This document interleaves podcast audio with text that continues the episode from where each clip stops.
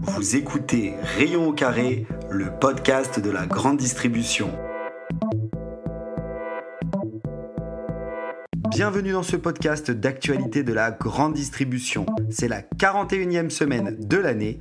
Nous allons parler du vote des députés, super U, super fort. On parlera aussi des chèques différés.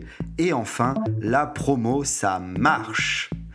Merci d'être aussi fidèle chaque semaine et je vous souhaite une bonne écoute de Rayon au carré.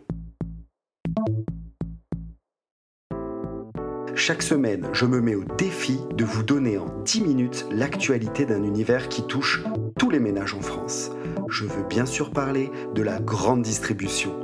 Alors que vous soyez du côté fournisseur ou du côté distributeur, vous trouverez ici des éléments pour partager et co-construire dans ce monde dicté par le consommateur et son portefeuille. Et je ne vous fais pas attendre plus longtemps, les députés se sont prononcés, c'est notre premier sujet. C'est le temps qui court, chantait le célèbre groupe de boys band Alliage à la fin des années 90, et le temps court aussi pour la reprise des négociations dont la date butoir n'est pas totalement votée.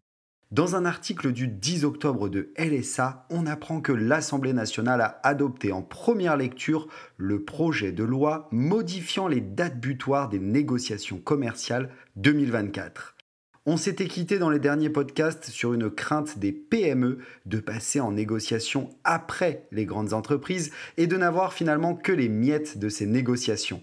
Les PME ont du poids puisqu'ils ont été entendus et le projet de loi annonce la clôture des négociations au 15 janvier 2024 pour les industriels réalisant plus de 350 millions d'euros de chiffre d'affaires en France et les négociations se clôtureront au 31 décembre pour ceux réalisant moins de 350 millions d'euros de chiffre d'affaires en France.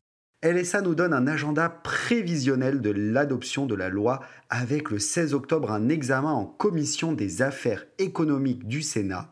Le 23 octobre, un vote en séance publique du Sénat toujours.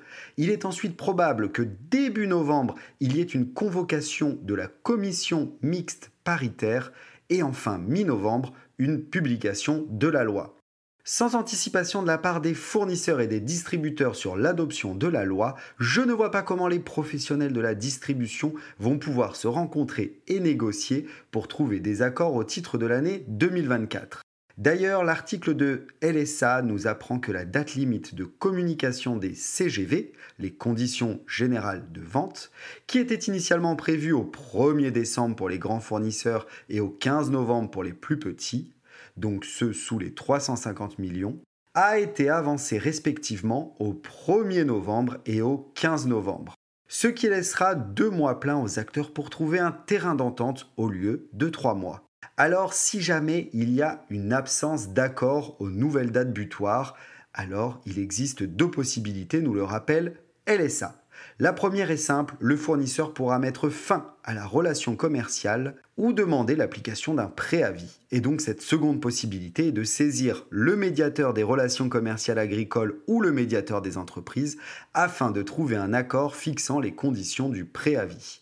Ils auront jusqu'au 31 janvier pour les PME et le 15 février pour les entreprises réalisant plus de 350 millions d'euros de chiffre d'affaires annuel hors taxe en France pour trouver un accord avec le médiateur. Notre second sujet, Super U, super fort. J'ai vu passer le 4 octobre un article sur BFM reprenant un classement publié par LSA. Et vous le savez, j'adore les classements et encore plus ceux qui traitent de la grande distribution. BFM évoque le classement annuel des 100 premières enseignes de distribution en France. Très clairement, l'inflation a fait changer le comportement d'achat et cela chamboule les positions du classement. BFM nous relate qu'habituellement, c'est Leclerc, Intermarché et les Hyper Carrefour qui occupent, dans cet ordre, les trois premières places du classement. Pour les deux premiers, pas de mouvement sur cette nouvelle vague. Mais pour ce qui est de Carrefour Hyper, il cède sa place à Super U. En effet, l'enseigne vendéenne Système U détient une hausse de chiffre d'affaires de 8,61% entre 2021 et 2022. C'est la hausse la plus importante dans le secteur de la distribution alimentaire. C'est donc un podium 100% indépendant. Carrefour Hyper est relégué à la quatrième place alors que son chiffre d'affaires progresse entre 2021 et 2022 de 5,3%. C'est dire si la compétition est rude. Elle est d'autant plus rude que les supermarchés Carrefour, eux, passent de la cinquième à la septième place et se font doubler par Auchan et Lidl. Vous le savez maintenant, dans l'ordre du classement des 100 premières enseignes de distribution en France, Leclerc, Intermarché, Système U, Carrefour Hyper, Lidl, Auchan et Carrefour Market. La guerre des prix est plus que lisible dans ce classement. Nous avons les gagnants et nous avons aussi les perdants. En troisième sujet, je voulais vous parler des chèques différés qui font leur nid. Il fut un temps, il y a plus de 5 ans, où je manageais une équipe de responsables de secteur dans le nord et l'est de la France. Il n'était pas rare dans cette partie de la France de voir des opérations dites chèques différés. J'ai regardé pour vous un reportage aux 20h de TF1 sur ce type d'opération que l'inflation aide à multiplier aux quatre coins de la France. Le principe est simple, vous faites vos courses dans votre magasin sur les dates de l'opération, vous payez par chèque et vous n'êtes débité sur votre compte que quelques mois après.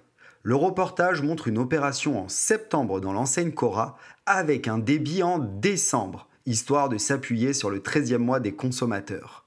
Dans le reportage, il est interviewé le directeur adjoint d'un hyper dans le Calvados qui précise que cela est sans risque financier pour le magasin car il passe par un organisme qui valide les chèques.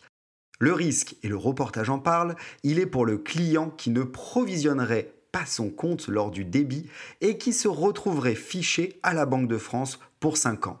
Je dois avouer que c'est efficace de reporter son paiement à plus tard, mais cela revient tout de même à faire ses courses à crédit. Notre quatrième sujet, la promotion, ça marche. J'ai lu dans un article publié par les échos le 10 octobre que l'impact de la promotion était amplifié par l'inflation. Alors à vrai dire, je m'en doutais un peu. Ce qui a retenu mon attention, c'est quelques chiffres sur Danone qui a proposé des lots de 4 yaourts nature à 80 centimes. Dans les magasins qui ont suivi l'opération, les ventes ont explosé jusqu'à 30%. Le groupe Lactalis, pour sa part, a joué la carte de la promotion de 20 à 30% ciblée sur les gros volumes, plutôt que d'opérer une baisse générale des prix. Grâce à cela, Lactalis estime ainsi avoir limité la baisse des volumes de ses ventes à 1 ou 1,5% contre 4% dans l'ensemble de l'alimentation. Clairement, pour les fournisseurs, la promotion, ça fonctionne. Pour les enseignes, qui attendent des éventuelles baisses des prix lors des prochaines négociations commerciales, la promo constitue le principal levier de la lutte anti-inflation. Ils s'attendent bientôt à devoir réduire la voilure avec la loi qui limiterait à 34% de remise sur l'hygiène et la beauté. Les grandes surfaces travaillent sur des nouvelles pistes pour attirer l'attention des consommateurs, cherchant les différents moyens pour amortir les effets de l'inflation. Laurent Landel, le président de Bonial, un spécialiste des offres promotionnelles digitales, explique que même si leur cadre est contraint aux enseignes, les enseignes rivalisent d'ingéniosité. L'efficacité de la promotion est un savant équilibre entre la générosité et le savoir-faire. Alors les échos relaient que Dominique Schelcher, le président de Système U, a récemment annoncé sur RTL une réduction de 10% sur l'alimentaire, la beauté et l'entretien tous les 15 jours à compter du 20 octobre pour les porteurs de la carte fidélité. Et même les discounters accélèrent le pas sur les remises aux consommateurs avec l'exemple de Netto qui lance sa carte de fidélité. Dernière info que j'ai trouvée très intéressante dans l'article consacré à la promo dans les échos, la part de promo dans le chiffre d'affaires d'HM est en diminution. Elle est passée de 17,2% à 16,1% des achats par rapport à la même période de 2022. Circana, le responsable de l'étude, explique par cette analyse qui dit que lorsque l'on interroge les consommateurs en magasin sur les manières de faire face à la hausse des prix, prendre des articles en promotion arrive pourtant au deuxième rang, derrière la limitation du gaspillage et devant la préparation plus en amont de ces courses. Mais les clients sont confrontés à des offres devenues moins généreuses, les marques nationales cherchant à maintenir leur marge. La mécanique préférée des Français, c'est la réduction immédiate. Or, cette dernière offre a baissé de plus de 30%. Vous comprenez maintenant? Merci d'avoir écouté l'actualité de la 41e semaine de l'année. Je voulais vous remercier encore pour votre fidélité et je vous donne rendez-vous en semaine 42.